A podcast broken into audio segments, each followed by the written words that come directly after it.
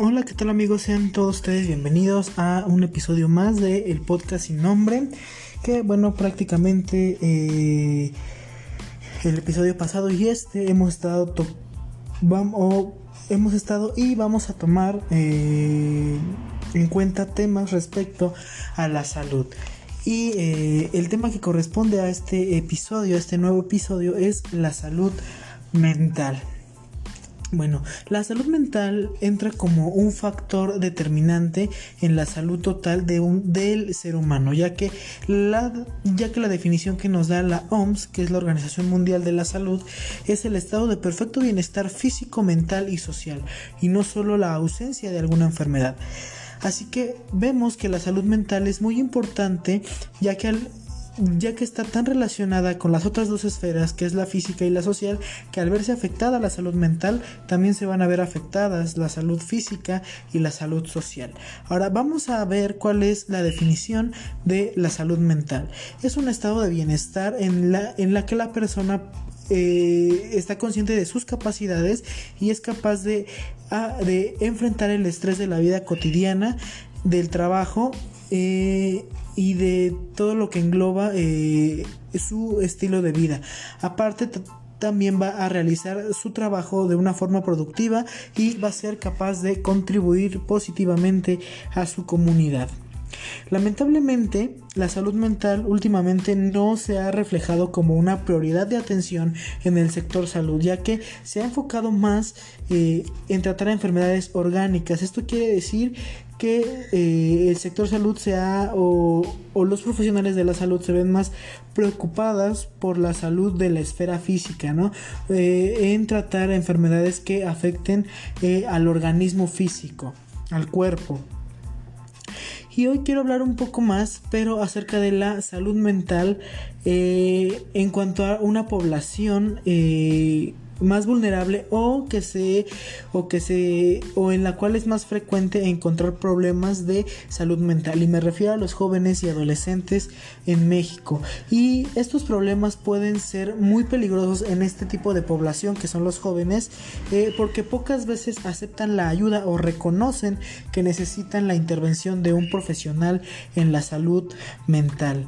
Algunas de las consecuencias es que la vida social de los pacientes eh, jóvenes que tienen problemas de salud mental, y no me refiero a problemas tan severos como la demencia o como algún otro trastorno eh, más complicado, sino que vamos desde simples trastornos como lo es la depresión, la ansiedad, etcétera, etcétera, ¿no? Entonces, eh, vemos que las consecuencias de, de, estos padecimientos en la vida de los jóvenes, bueno, son que eh, van a ser más vulnerables a la exclusión social, van a estar más vulnerables a la discriminación y a ciertos abusos de sus demás, este, pues de los demás individuos que es de donde ellos se desenvuelven, ya sea en la escuela o en su trabajo o hasta en su misma familia, ¿no? Entonces, uno de los factores para que los jóvenes desarrollen algún tipo de trastorno, como, como ya los mencionamos, que es eh, la depresión, el desorden de personalidad, una baja autoestima, personalidad narcisista, ansiedad, etcétera, etcétera, son bueno que de niños tuvieron una infancia eh, en un hogar donde se vivía violencia intrafamiliar o, eh, o aunque no fuera una violencia directamente hacia ellos, pero sí que hayan sido testigos de una acción violenta.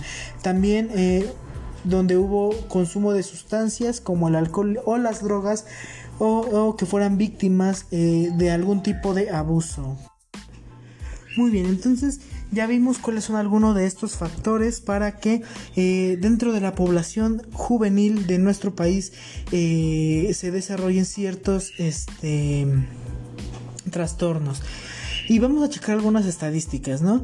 Eh, dice, que la depresión es la cuarta causa de enfermedad y discapacidad en el mundo de los adolescentes a edades de principalmente de los 15 y de los 19 años, juntamente con la ansiedad, que está en el noveno lugar, igual, este, de entre los 15 eh, y 19 años en el caso de los jóvenes y en adolescentes de los 10 a los 14 años.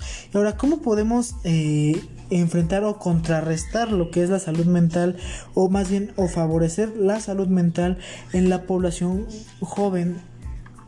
Eh, bueno, es estar atentos a las a qué tipo de necesidades tienen los pacientes con, algún trastorno definido y principalmente si no es un trastorno eh, que lo amerite evitar la hospitalización psiquiátrica y la medicación ya que eh, en pacientes con los cuales sus trastornos no son tan agresivos o todavía no son tan severos puede ser contraproducente. Entonces eh, vemos qué tan importante es la salud mental en cada uno de los individuos, porque eh, está comprobado que la mayoría de las enfermedades eh, son causadas eh, por la inmunodepresión. O sea, que si nuestro estado de ánimo no está muy bien, entonces nuestras defensas de nuestro sistema inmunológico eh, se pueden ver afectadas, bajan y es ahí donde eh, ciertas enfermedades infecciosas o, o algún otro tipo de enfermedades pueden aprovechar y pueden atacar a nuestro cuerpo. ¿Vale? Entonces es un tema muy importante, eh, lo hemos tocado un poco superficial, pero espero que no haya quedado ninguna duda, espero que les haya gustado, que les haya parecido interesante el tema y que eh, ustedes puedan investigar mucho, mucho más a fondo si es que el tema es de su interés. Eh, mi nombre es Eric Díez, soy estudiante de la licenciatura en la Universidad Tecnológica de México, la Unitec, y esto es un trabajo para la materia de eh, práctica en atención primaria. Muchas gracias por escuchar y nos vemos muy pronto.